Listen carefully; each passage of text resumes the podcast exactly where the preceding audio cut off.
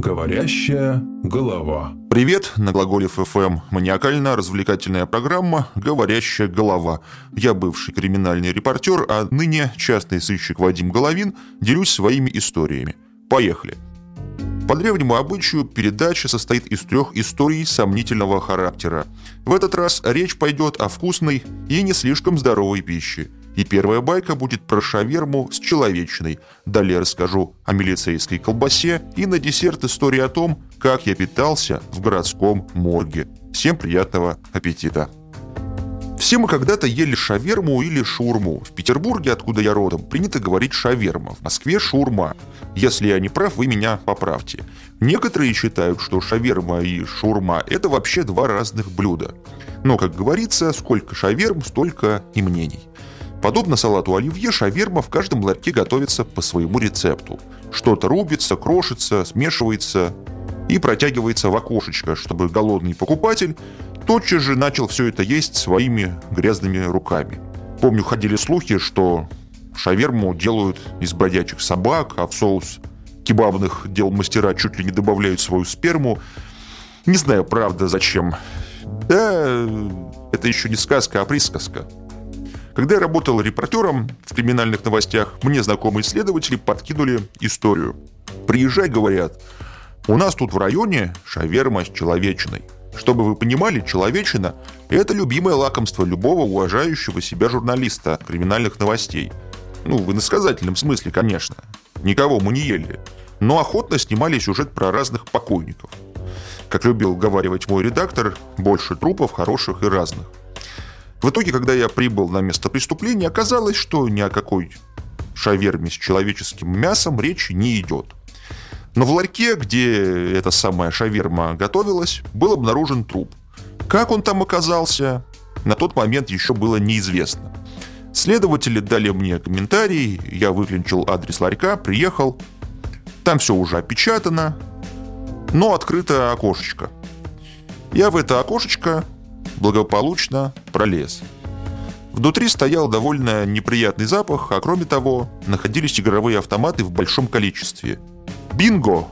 Так я практически снял уже второй сюжет про подпольный игровой клуб. Но не тут-то было. Когда я начал выбираться из ларька, через это же окно, меня отоварили по ребрам. Оказалось, что возле ларька в засаде сидели убойщики, сотрудники убойного отдела. Караулили преступников – Бывает так, что убийцы возвращаются на места своих преступлений. Ну, есть у них такая фишка. Вот и отправились оперативники, видимо, преступников в засаде ловить. Прежде чем меня ударили снова, я успел пояснить, что являюсь репортером. Меня отпустили. Какая-то сердобольная бабка с собачкой подошла ко мне. «Пойдемте, — говорит, — со мной, молодой человек. Я покажу, где у нас тут в районе покойников сбрасывают в озеро. Есть же на свете нормальные люди. Переходим к следующему блюду нашего кулинарного шоу. Я расскажу вам про милицейскую колбасу. Когда я только устроился репортером в криминальную хронику, меня, как самого новенького, отправляли снимать всякий шлак. То есть трупы, убийства, бордели с проститутками, наркопритоны, погони и штурм бойцами спецназа тихой квартирки с пятью головорезами внутри снимали более опытные коллеги. Я же ездил на всякие обезоны. Например, я снимал сюжет о том, как милиция патрулирует электрички в преддверии предстоящих выборов. Искали какую-то незаконную агитацию.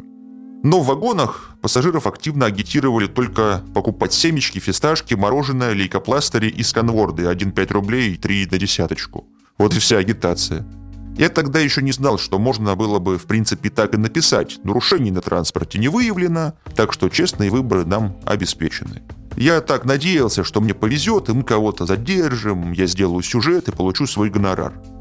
Два амбала ОМОНовца, с которыми мы ходили по вагонам, сочувственно так похлопали меня по плечу, дескать, ничего, на следующей станции выйдем, там начальник э, линейного отдела, нормальный мужик, он что-нибудь да придумает. Подоспели мы как раз вовремя. В тесной вокзальной коморке, где сидел майор, была накрыта поляна. Щедро порезана колбаса, и что-то разлито прозрачное по пластиковым стаканчикам. ОМОНовцы от застолья отказались, а я охотно подкрепился. Оказалось, что это был последний рабочий день майора перед выходом на пенсию. Ну, я поведал ему о своей проблеме. Никого, говорю, мы не поймали. Показывать нечего по телевизору. Майор охотно согласился помочь и вскоре приволок за шиворот какого-то вокзального бомжа. От видов нарезанной колбасы у бродяги аж слюна потекла, помню.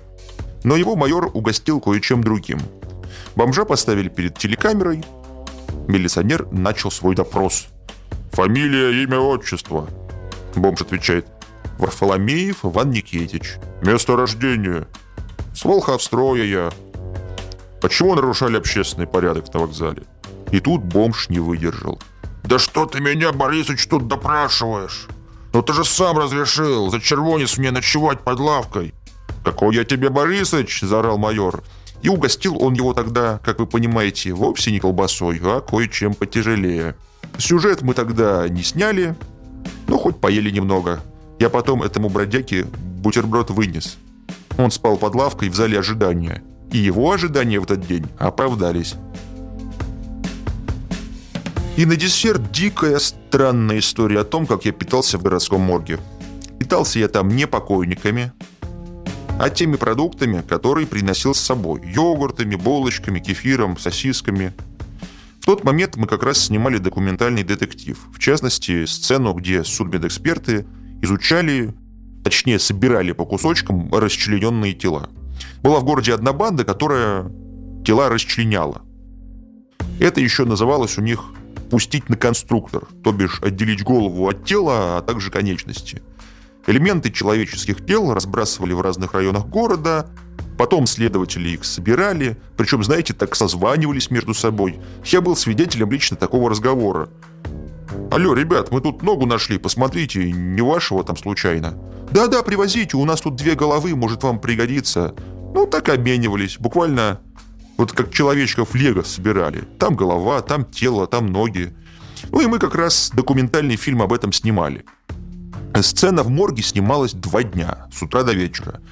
Никаких кафешек и уютных там кофеин всяких поблизости не было. Это окраина, где морг и городской крематорий. Собственно, все. Приходилось питаться вместе с санитарами. Как-то я взял с собой сосиски, решил сварить. Мне говорят, иди вон туда, там на плите сваришь. Любую кастрюлю незанятую возьми. Я прихожу в помещение, вижу следующую картину. На плите стоят кастрюли, в них варятся ноги, руки людские. Но мне стало как-то не по себе, так мягко говоря. Оказалось, что все это те самые отрезанные преступниками конечности. Вываривают их для того, чтобы определить, каким образом конечность отделена от тела. То есть, чтобы кость была голой и хорошо был виден спил, если пилили. Или там след от топора, допустим. А еще я видел там занятную комнату с черепами. Были всякие, со следами от пуль, пробитые, просто найденные где-то в лесу. Их изучали. И показали мне один череп с одной такой маленькой дырочкой. Я думал, что это какой-то маленькой пулькой прострелили. Но нет. Это, друзья, патология – не помню, как называется, правда. Оказывается, у некоторых людей от рождения сосуды головы прямо сквозь кость проходят вот черепушку. И это вроде опасно. А узнать об этом никак нельзя. Ну, только если рентген сделать, что ли. Короче, живите счастливо и не думайте об этом. С вами был Вадим Головин на Глаголев ФМ. До новых встреч. Глаголев ФМ. Ваш личный терапевтический заповедник.